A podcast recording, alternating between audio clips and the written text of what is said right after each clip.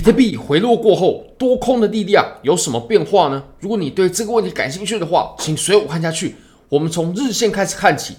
我们现在看一下，我们从日线上呢，如果我们就 K 线的收盘价，也就是就实体部分，我们不管影线的部分的话，我们可以很明确的画出大概在两万九千七八百左右的位置。呃，我个人会认为呢，两万九千七百这个位置呢会稍微再精确一点。我们可以发现啊。我们之前几次的 K 线呢，它的实体部分都是完美的收在这条线的上方。那直到我们跌破过后呢，你可以看我们一次测试上不去，然后我们昨天的测试呢，它也是上不去的。那其实我们在日线级别呢，这个互换呢，我们切到四小时，它一样是管用的。你可以发现呢，在四小时它也一样有展现出互换的效果。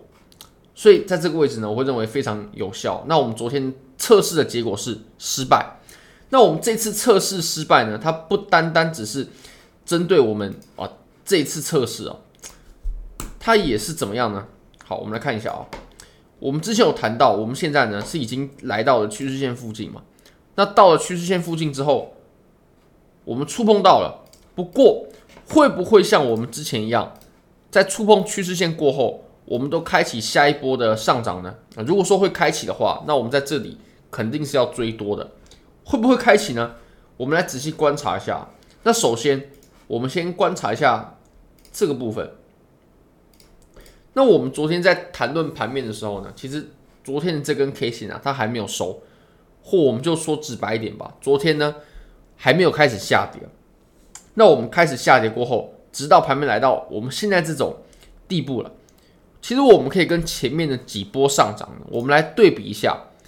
其实我们在刚开始上涨的时候啊，通常它都是很有连贯性的，也就是它的阳线啊出现都是非常有连，都是非常连续的，它并不会断断续续的出现。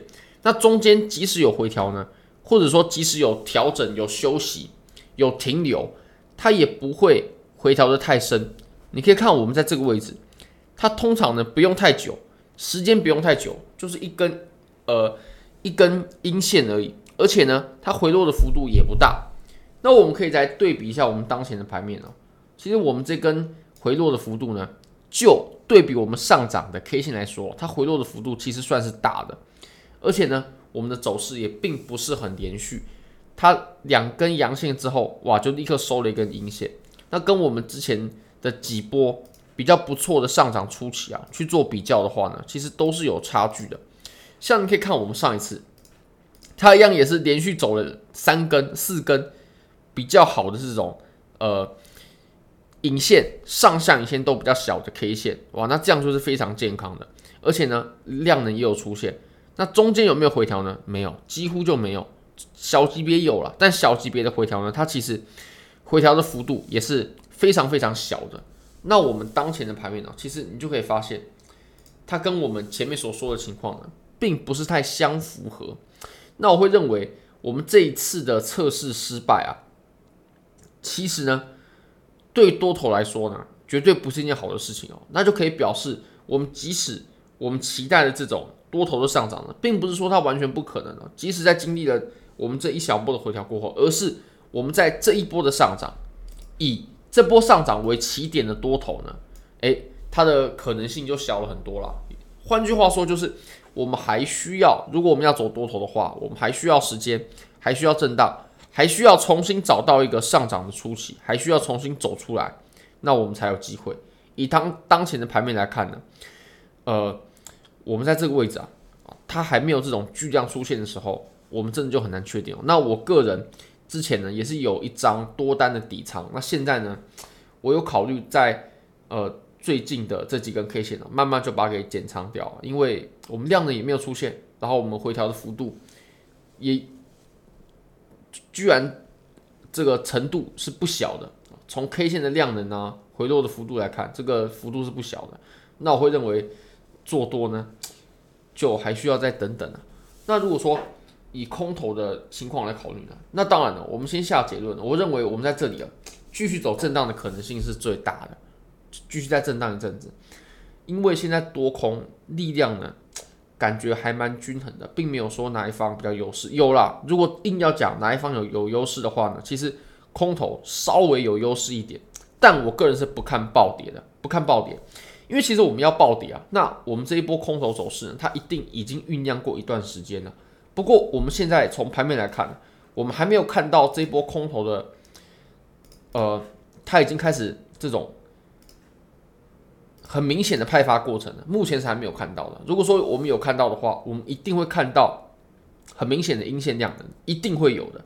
不过现在呢，感觉多空是势均力敌，甚至我们在整个箱体来看哦，多头的量能还稍还稍微占了优势。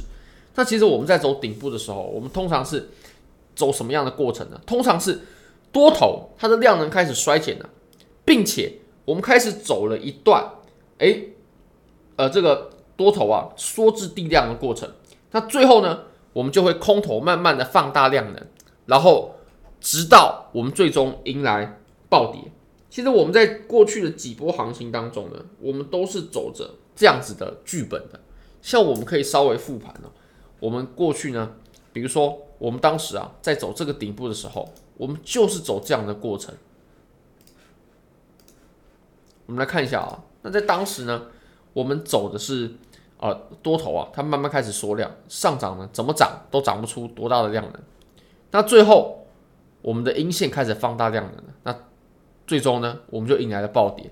还有认为很经典的一次例子哦，就是我们在前期这里顶部走派发的时候，我们一样是多头呢，量能开始衰竭、衰竭、衰竭、衰竭、衰竭至低量之后，空头开始放大量能了。然后呢，最后迎来了暴跌。我们过去都是走这样的剧本。那我们现在，如果我们观察日线的话呢？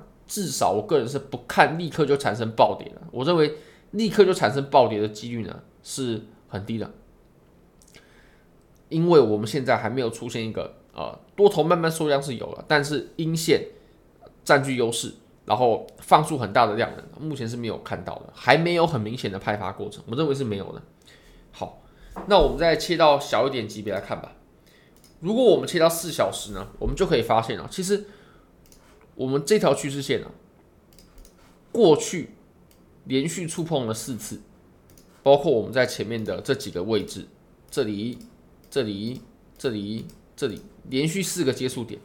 那我们在昨天呢，往上测试了两次，两次连续两次都没有过，而且我相信这两次一定有很多人进去追追了多单，那么这群人被套了，所以现在多头呢是处于被套的过程当中啊。那这个时候，其实如果说多头真的要拉盘，如果是主力拉盘的话呢，我相信突破的时候，他没有必要把自己套住了，直接往上拉就可以了。越少人上车，对拉盘越有利。那他为什么要把盘面给按回来呢？这个就很奇怪了。所以我会认为，其实目前盘面呢，对多空双方都是不有利的。那如果真的要论多空的话呢，多呃空头啊稍微有利一点点，但是。我个人也不看暴跌，那继续震荡就是这个盘面目前的最有可能走的情况了。好，那我们再稍微看一下 CPI 的数据吧。其实 CPI 我们刚刚有谈到，就是我们最近几次呢，呃，数据啊，它不断不断的影响，这就在减小，波动在减小，影响在减小。那之后呢，我们可能也不太需要考虑 CPI 这件事情了，因为我们之前在做 CPI 的时候是。比如说，哎，CPI 可能要公布了，那我们可能就先不做合约，因为会有很大的波动嘛。那现在可能不太需要考虑这个因素了，因为它的波动呢，也就是一趴，甚至不到一趴，一两趴，不到一趴，这样子的波动，它绝对是呃属于正常的波动范围的。那 CPI 或许我们之后呢，就不把它看得这么重要了。那你也可以看，我们这一次实际值呢，也比预测值好。稍微低了一点点，但是上涨幅度呢，就非常非常有限哦，大概就是一百美金的上涨幅度而已。好，非常欢迎各位可以帮我的影片点赞、订阅、分享、开启小铃铛，就是对我最大的支持。如果你要 buy 的话呢，你现在只要点击我任何一支影片，KYC 入金一百美金，就会立即赠送你一千美金价值的比特币合约仓位，这是真实的合约仓位，有赚钱你是可以直接提币走的。真的非常非常感谢各位，拜拜。